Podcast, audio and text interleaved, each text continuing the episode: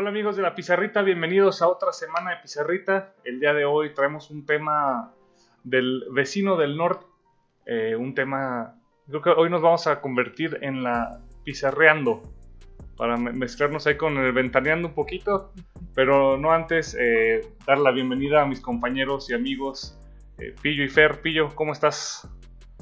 Muy bien, ¿y tú? Sí, que a, creí que nos íbamos a convertir en The Blackboard. No, no, no, Fer, ¿tú cómo andas? Buenas tardes, gusto saludarlos, todo bien por acá.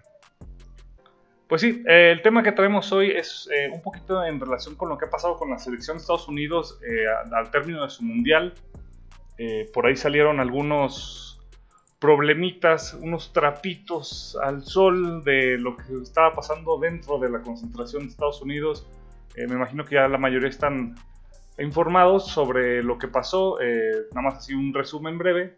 Pues yo creo que al público todo empieza con lo del el regaño, digamos, que hubo para Gio Reina por su mala actitud en, entrenamientos y bueno, eso se vio reflejado en su casi nula participación de, en, el, Mundial, ¿no? Un buen jugador del, de la escuadra americana que juega en el Borussia Dortmund, todo el mundo se preguntaba por qué pasaba, pero una vez que acaba el Mundial pues sale esta, esta historia de que pues no estaba, no estaba entrenando eh, con una actitud positiva, que era lo que estaban pidiendo el cuerpo técnico de Estados Unidos.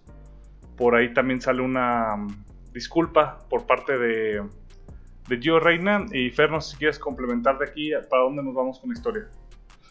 Sí, o sea, creo que era una de las grandes interrogantes del fútbol mundial, ¿no? Eh, respecto a la selección de Estados Unidos, entendiéndose los temas. ¿Por qué no juega Gio Reina? Entonces, siguiendo con, la línea que mencionas, eh, había muchos cuestionamientos al, entrenador de por qué no lo estaba haciendo y siempre el comentario era que pues, no estaba, no estaba con, la mejor actitud, que no estaba entrenando bien. Y, después viene eh, un tema, ¿no? Eh, se habla de que había algo más, que había un problema ahí entre ambas, entre ambas, entre ambas partes, por decirlo de alguna forma, que no solamente era el tema este, deportivo, que era, que era también el tema que era un tema extracancha, ¿no? Entonces no, no, no, no se sabía a ciencia cierta qué es lo que, lo que estaba sucediendo y pues obviamente es una, una interrogante válida, ¿no? Porque uno de tus jóvenes promesas no está siendo tomado en cuenta. Pues, pues sí, sí, sí, sí, creo, creo que ese es el, el, tema, ¿no? ¿Por qué no está siendo tomado en cuenta si físicamente estaba bien? Y bueno, al final, este, como bien dice Diego, inclusive Gio Reina hizo por ahí un comentario este, pidiendo un poco de perdón. Y, lo escabroso viene después, ¿no? Eh, una vez que termina eh, la, participación de Estados Unidos, se filtra una información de, un acontecimiento que sucedió hace más de 30 años, eh, donde había algo entre Greg Berhalter, que era el seleccionador de Estados Unidos hasta ese momento, con su esposa, ¿no? Eh, ¿cuál es lo, ¿Qué es lo relevante de esto? Bueno, es un acto de, violencia eh, de género y, por dicha situación a, a Berhalter se le separa, creo que de una manera adecuada, estos temas deben de ser eh, tratados de raíz, pero la interrogante que, que, que, empezó a circular es quién reveló esa información, porque Berhalter hace 30 años ni siquiera era jugador de fútbol, no, no profesional. o sea, Ajá, exacto. ¿Cómo, ya era colegial, ¿no? Creo, sí. Exacto, estaba en universidad. ¿Cómo, quién, quién había recopilado esa información? Entonces empezaron las especulaciones respecto a quién pudiera ser, que tenía que ser alguien que fuera cercano a, a, la familia. Y bueno, resulta que a los días de haber salido esta noticia, da un paso al frente la, la, esposa de, de, bueno, más bien la mamá de, de Gio Reina, y dice yo fui la que, la, que, la que soltó a estos medios porque se estaba manejando que habían amenazado a Berhalter de destruirle la carrera eh, si, eh, ¿cómo se llama? Si no, eh, si, no jugaba a, Reina en el Mundial. y bueno, e, ella por eso salió a hablar y decir yo fui la que filtró esa información a los medios. él me dijo que nosotros vamos a bueno, o, que ellos estaban buscando mejorar el profesionalismo de, Reina y que por eso lo estaban haciendo, pero ella sentía que las medidas habían sido ah, excesivas y que no solamente se habían limitado a, tratar de mejorarlo, sino que ya había ahí un, ¿cómo decirlo? Como una intención de, perjudicar al jugador. Entonces ella sale y dice, no, bueno, yo, yo filtro esta información eh, como, pues, como, algo que sucedió, nada tiene que ver con que no haya jugado mi hijo, de hecho yo estaba de acuerdo en que, en que no jugara y que se le disciplinara, pero siento que las medidas fueron excesivas y bueno, por eso filtré esta información. Eh, parte 1 de la, de la, novela es que ella, era amiga de la, de la, de la actual esposa de Berhalter, entonces es un tema sumamente delicado. Y bueno, eh, hoy en día la, la, relevancia que toma esto es que ella fue jugadora universitaria, su esposo fue inclusive jugador de la selección de Estados Unidos, emblema. Capitán. Claudio Reina, capitán. Eh, Claudio Reina estuvo en la Federación de Estados Unidos y actualmente es uno de los principales directivos en Austin FC, que es uno de los proyectos más ambiciosos nuevos de la MLS. Y eh, esta situación genera, bueno, la, gente que está en el fútbol formativo, eh, para todos aquellos que no conocen del todo el fútbol formativo en Estados Unidos, normalmente para que tú puedas llegar a estas academias profesionales pasas por clubes privados. Al, pasar por estos clubes privados tienen un costo y el costo para jugar fútbol a un nivel competitivo es alto. Entonces, aquí hay una, una de las grandes críticas, ¿no? Y, creo que es interesante este tema porque vamos a poder hacer un poco la comparación entre México y Estados Unidos y cómo no es que en Estados Unidos todo lo que se hace se hace bien, ¿no? O sea, creo que hay, hay, cosas, hay puntos buenos y Tienen demasiada influencia los papás. Es correcto. Este, tienen demasiada influencia los ¿Cómo que, Estados Unidos no es el ejemplo a seguir? ¿Cómo? Creo que nada más aquí, aquí un, un detallito todavía para aventarle más leña al fuego eh, este, no Giovanni, el papá, Claudio. Claudio Reina, eh, como directivo de Austin TV, se lleva al hijo de Belhart, de Belhunter a, a Austin, a Austin FC, ¿por qué dije Austin TV? Austin FC. Este, nada más también, y no le renuevan el contrato ahora que, que venció en diciembre. O sea, todo es una. Eh, ahí pues. Digo, se puede llegar a mil, malinterpretar de mil maneras, pero, pero así está la cosa. Así es. Entonces, bueno, eh, ahora sí que en el apartado de lo que nos, nos compete, lo que es el fútbol, eh, el primer paso es, hoy en día lo que se está hablando es,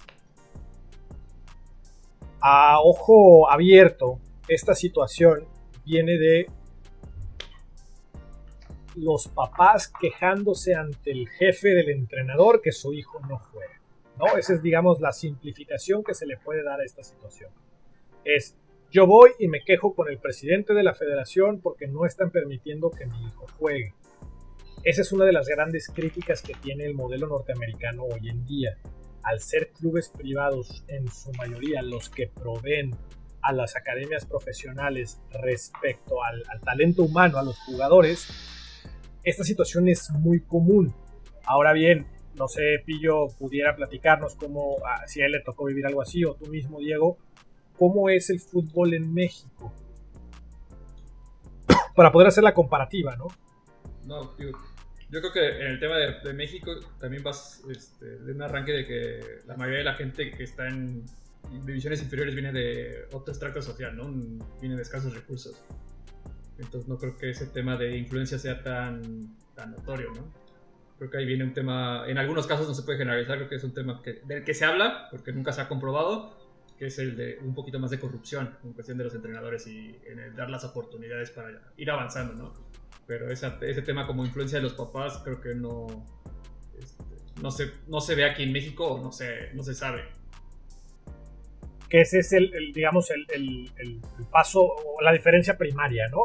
Entre las estructuras. Lo que se dice, ¿no? Porque a mí no me, yo, no lo puedo decir, es lo que las historias, ¿no? De toda la vida que se que yo creo que ya en esta época, digo que ya en esta época si existiera, este, ya se, se conocería, ¿no? Digo, así como... Y, en, contrapunto está el tema este de Pumas, ¿no? Que hace no mucho había supuestas ah, eh, reclamos a, a, la directiva, ¿no? De que estaba dándose ese tipo de manejos en CEU. Como bien dices, todo de manera supuesta, porque ni se levantó, ni se le dio seguimiento, ni, nada de eso. ¿no? y agregando más rápido, este, creo que es el tema de la influencia de los papás en Estados Unidos. Eh, creo que es un tema ya, bueno, medio no, sé si llamarlo cultural, porque va más, o sea, va más allá del fútbol, va en otros deportes, inclusive se han visto muchos casos en temas de admisiones a universidad o en muchos temas, ¿no? Que los papás se involucran para, para sacar beneficio para sus hijos.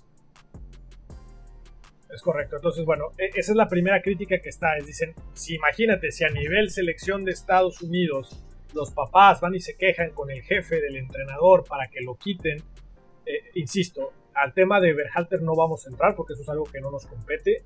Lo único que creo que la postura de nosotros es que la violencia nunca será la solución. Eh, respecto al tema de filtrar la información y de que porque mi hijo no está jugando saco esta información, entonces eso es algo que sucede mucho, que es una crítica constante, principalmente en los clubes privados. Ahora bien, ¿qué es esto de clubes privados? Insisto, como Estados Unidos es tan grande, no hay tantos equipos en los estados ni en las ciudades como para que puedan jalar a, o, todos los equipos profesionales tengan ese alcance que a lo mejor pudieran tener en otros países donde por ciudad hay dos o tres equipos y los jugadores pueden estar y hay diferentes categorías. Entonces, estos clubes privados cobran y cobran buen dinero a las familias para que puedan sus hijos desarrollarse. Entiéndase bien, es como inscribirlo en una escuela, ¿no? O sea, para que no se, se confunde este tema del cobro con pagos y malos manejos. Después, si un jugador es lo suficientemente bueno para dar el brinco de estos clubes privados a la academia profesional, que ahí sí ya hablamos de un LAFC, un LA Galaxy, Austin FC, todos estos. Entonces cuando ellos van allá, los jugadores firman un contrato, aunque sean menores, le llaman contrato de academia, donde ellos se comprometen a jugar en este club a cambio de que haya un coste cero. Es decir, no se les paga, pero no les cuesta a los papás no les cuestan los viajes, no les cuestan uniformes, un poco al estilo como se maneja en México, ¿no? que el fútbol en estas eh, fuerzas, eh, fuerzas básicas no cuesta. De hecho, por contrato ellos no pueden cobrarle nada a las familias.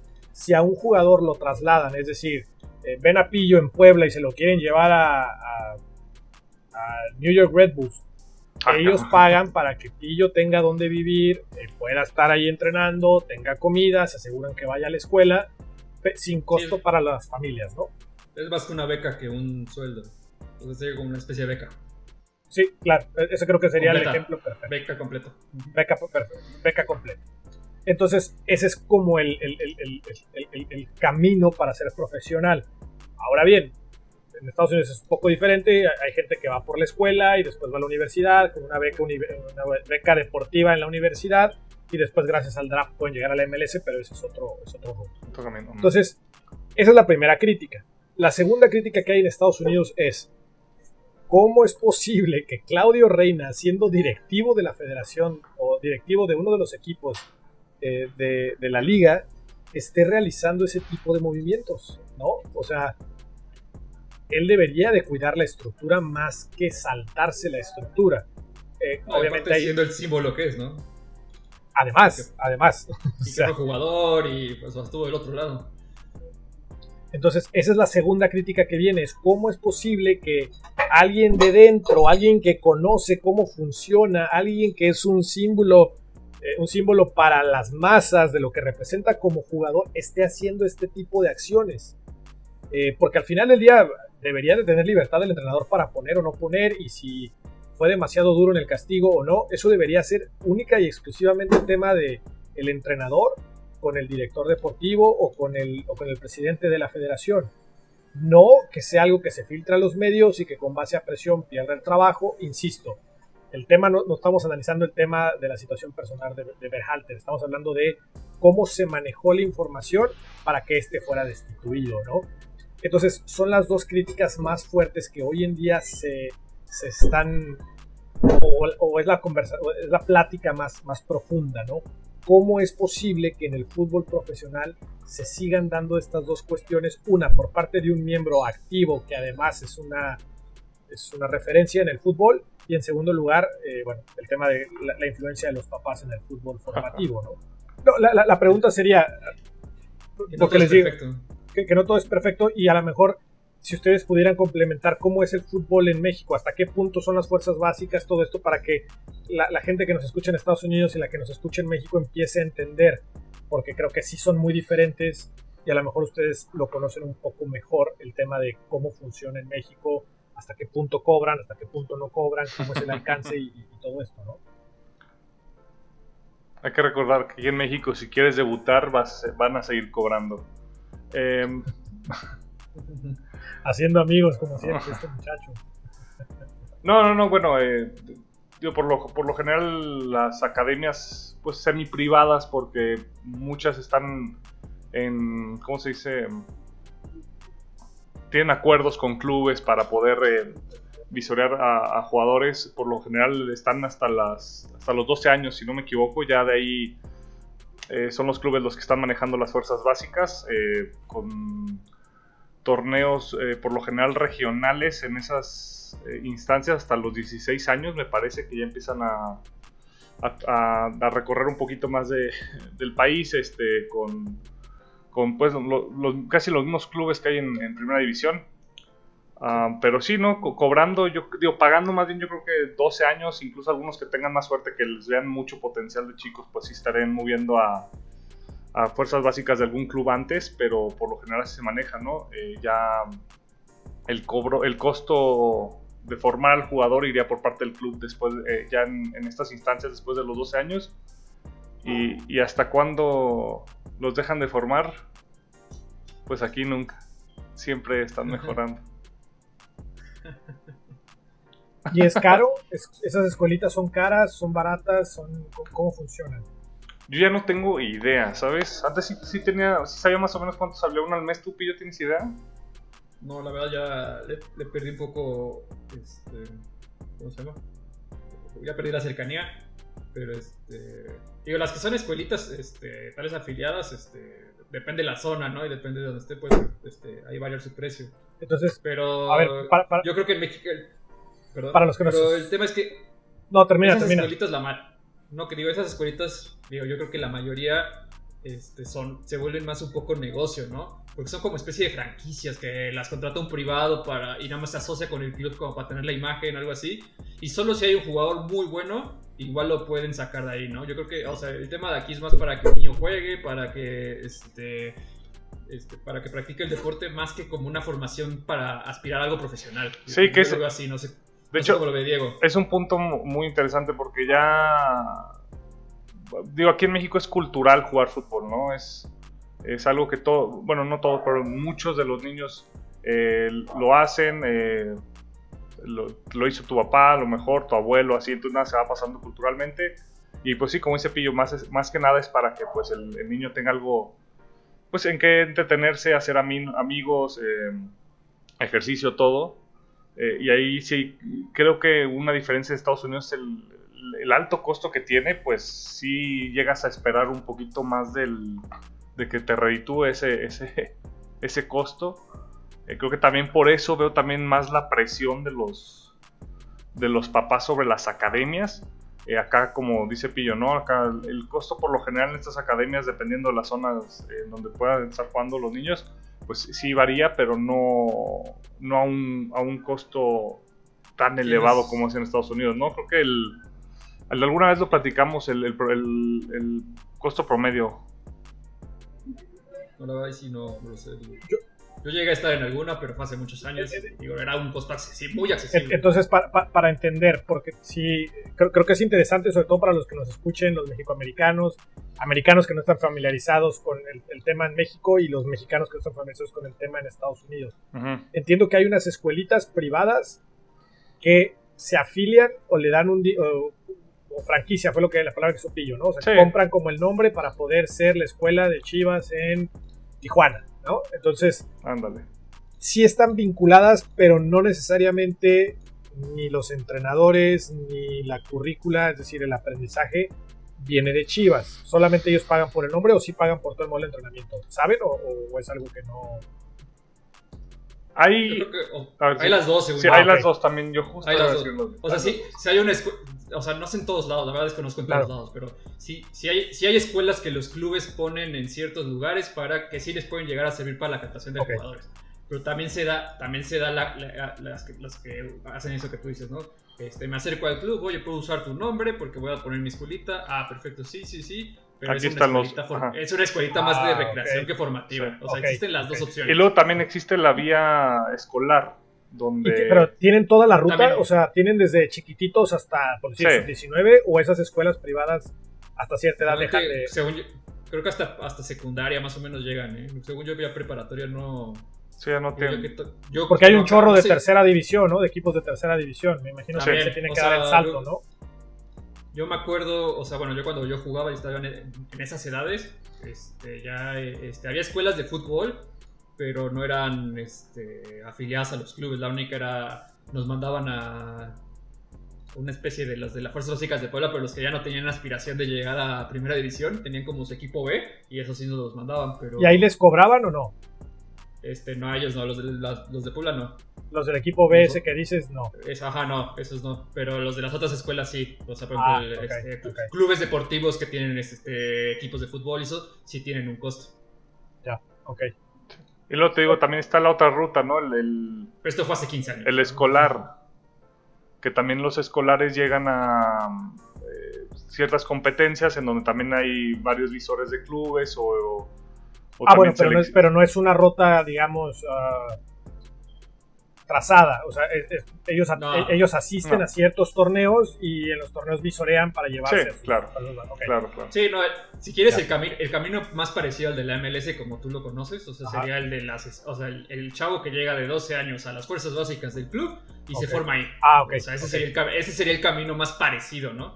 Que, que- el que en tema- Estados Unidos es igual. Por, por eso les preguntaba, para entender. O sea, en Estados Unidos es igual. Eh, Sí, el tema a que tal partir vez de la aquí ya sub-13. A partir de la sub-13. Nosotros a partir de la sub-13 se tiene cada año. En las academias MLS no. Es sub-13, sub-14, luego sub-15, sub-17 y sub-19. Ahorita en México parecido. entiendo que cambió a sub-14, sub-16, sub-18 y sub-20. Este, sí. Entonces, eh, esa es la, la única gran diferencia, pero digamos que en la estructura ya en, en el, en el fútbol competitivo son muy similares. Lo único, la, la- o la- o la única gran diferencia para estas personas, a, las a nuestros oyentes y a nuestros eh, eh, Videntes. seguidores, videntes, eh, es que en Estados Unidos hay equipos que aunque no son profesionales, co- cohabitan, por decirlo de alguna forma, y compiten contra esas academias profesionales. Esa sería la, la única gran diferencia, porque Ajá. entiendo que las academias profesionales juegan contra academias profesionales, ¿no? O sea, Puebla contra Tijuana, América contra Santos, y ya Sí. No, no es que estas academias privadas pueden competir contra ellos, salvo algún amistoso o alguna cuestión excepcional, ¿no? Sí, no, lo único sería ya llegando al profesionalismo, que sería la tercera división. Que sería la- Ok. o sea, que, que ahí sí hay equipos de tercera división de otros lados, ¿no? Pero ya es otro tema, eso ya son Y en tercera división les pagan a los jugadores. Sí, sí, según yo sí. O sea, no seguramente no es un sueldo competitivo, pero hasta donde yo tengo entendido sí hay una especie de, de pago. Y, y- ahí está el por qué la influencia de los papás es diferente, ¿no? Porque ya en tercera división te pagan, entonces, pues, ¿qué vas a venir a reclamarme, compadre, si te estamos Sí. pagando para que juegues, ¿no? Entonces, Sí. ese creo que es la, la gran diferencia entre ambos modelos. Y bueno, por qué este tema está resonando tanto en, en- en Estados Unidos, ¿no? Creo que tiene que ver muy bien muy- o mucho más con el tema de la estructura, de cómo operan. Y en México es muy difícil que se dé un caso de este tipo porque la estructura y la operación son completamente diferentes a, a esto, ¿no? Entonces, creo que esto ejemplifica por qué en Estados Unidos tal vez es un tema mayor y a lo mejor en otro país una difícil que sucediera y en segundo lugar eh, pues es, Pasa, es ¿eh? ajeno al, al modelo, ¿no? Pasa, yo creo que en otros países llega a pasar, por ejemplo, Argentina, que tengo un poquito de conocimiento, bueno, es lo que veo, escucho. Este, también los papás, ahí también, por- es- pero ahí se vuelve también un tema de necesidad, ¿no? Porque muchos, el fútbol es el escape económico. Entonces muchos niños desde chiquitos están con la presión de que tienen que llegar al profesionalismo, ¿no? Y también, no sé qué tanto los papás se involucren con los entrenadores, ahí sí no lo sé, pero sí pasa esa presión. Oh, bueno, pero-. En Argentina también, si las barras van y presionan a los jugadores, eh, entiendo, ¿no? Sí, sí, sí. Sí, el fútbol ahí. Sí, Pero es diferente. No sean como Claudio Reina. Dejen que su hijo sea, si juega o no juega. Sí, La chance. mamá, ya ni tanto Que se Claudio. divierta ya. ¿Tú? Que la mamá, ya ni tanto Claudio. Los dos, ¿no? que, que- que- que luego es eso, ¿eh? Hay veces, digo yo por experiencia en el club, hay veces que las mamás están más involucradas que los papás. Ándale, ya ponte un audio. Sí es, sí, sí, sí es. Haciendo amigos. Sí, sí, sí. Entonces, Lo va a escuchar un papá. eh, no, no, al final del día creo yo que lo más importante es, es- es- es la academia y cómo se opera. ¿no? En este caso, en la academia a la que yo pertenezco, que no es profesional, nosotros cuando recibimos quejas, afortunadamente, y, si digo, y lo puedo decir abiertamente, en el club, siempre yo lo que les digo es, a ver, yo soy director, pero yo no tengo injerencia sobre lo que haga el entrenador. Mientras el entrenador cumpla con los entrenamientos y con la currícula que tiene que seguir, más no puedo hacer. Yo, no pongo él elige quién juega, ¿no? Exacto, él, elige quién juega y él elige quién corta, ¿no? Hay papás que nos preguntan, oye, échame la mano, es que quiero que juegue. Y bueno, ¿qué te dijo el entrenador? No, pues el entrenador me dijo que no, que no le ve y que mejor vaya a otra academia para que juegue más. Porque eso creo que lo dijo Luis Enrique hace poco, ¿no? Hay que buscar esas academias donde pueda jugar tu hijo. O sea, no, quieras tenerlo a fuerza en un equipo donde pues, te están diciendo que a lo mejor no necesariamente que no sea lo suficientemente bueno, sino que a lo mejor las condiciones el entrenador busca otra cosa, ¿no? Sí, de hecho. Entonces, hay que buscar ese equipo donde pueda jugar.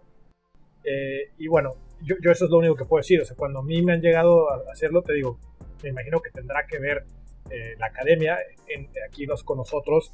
Afortunadamente, nuestro director dice: cada entrenador es independiente, él escoge a su equipo y nosotros vamos a juzgar con base a eh, que siga la currícula, es decir, que, sus sesiones de entrenamiento estén bien hechas, que tengan un contenido táctico, un contenido técnico, didácticas. Y bueno, después eh, están los equipos competitivos, que ahí sí, no solamente es eso, sino el resultado, ¿no? Entonces, imagino que habrá otras academias donde sí les, los directores dicen quién juega y quién no juega, ¿no? Sí, no puedes meter las manos a juego por nada. ni que todos son buenos, ni que todos son malos, entonces por eso digo, entiendo cómo, cómo se puede dar este tema y por eso ha causado gran revuelo. Y a lo mejor en México esto no, no suena tanto, ¿no? Hasta dicen, ah, chis, que hace un papá ahí metido, ¿no? Pero bueno, es, son las, las, las cosas extrañas del fútbol norteamericano. Creo que acá lo más cerca que podremos llegar a tener es que eh, el Chaco se meta con el Chaquito. Y sí. ¿ibas a, ¿ibas a comentar algo?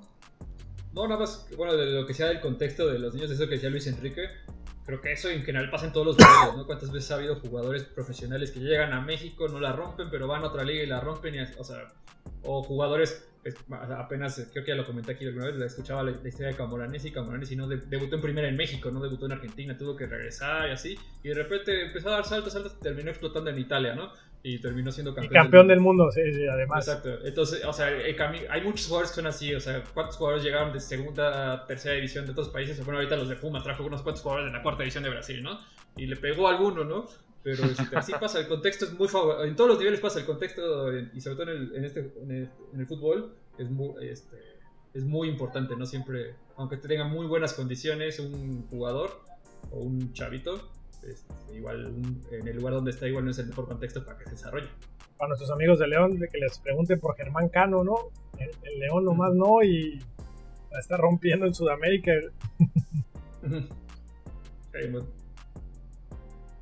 Ormeño. para que, que Diego se ponga loco con sus chivas. Purificadas, chivas purificadas. Muy bien, pues eh, creo que ¿Quieren hacer algunos comentarios finales, Pillo? Lo único que ya, no, bueno, no lo leí, no me quedé con la duda. Me quedé que el eh, está separado, ¿no? O ya está... Eh, sí, es que terminó su contrato el 31 de diciembre. Entonces, eh, pues estaba en, proceso, ajá, estaba en proceso de renovación y hay una investigación eh, por el momento sobre todo lo ocurrido. Entonces, pues no lo han... Era mi única duda. Pero, pero ya, hay un, ya hay un entrenador en Estados Unidos que va a, correr los, los entrenamientos eh, para la primera convocatoria. Exacto. Sí, porque juegan ahora a finales de febrero, a finales de, del mes juegan de enero.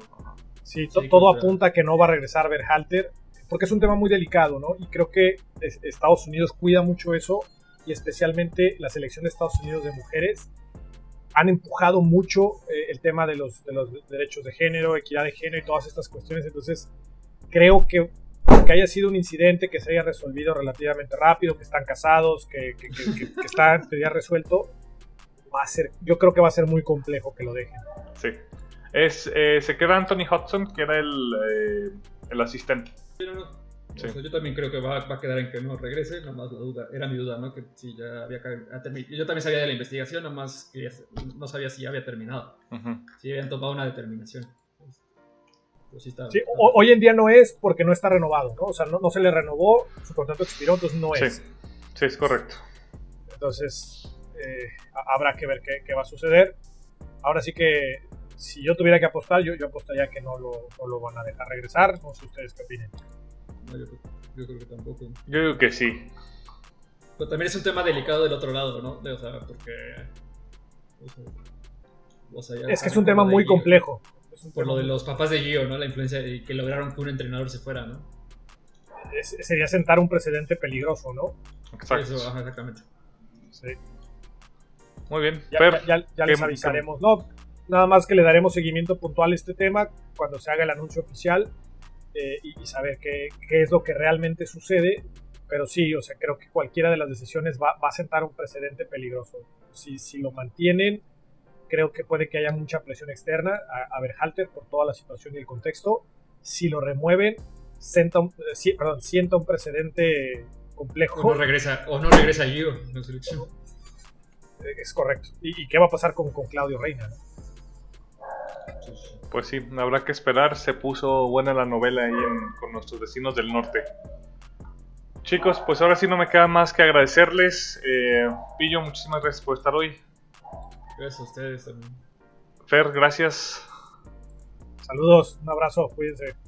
Y bueno, eh, cualquier comentario que nos quieran dejar, si, nos equivocamos con la historia, si ustedes tienen más teorías eh, de la conspiración, eh, pues déjenos un comentario, regálenos un like, síganos si es que nos están siguiendo.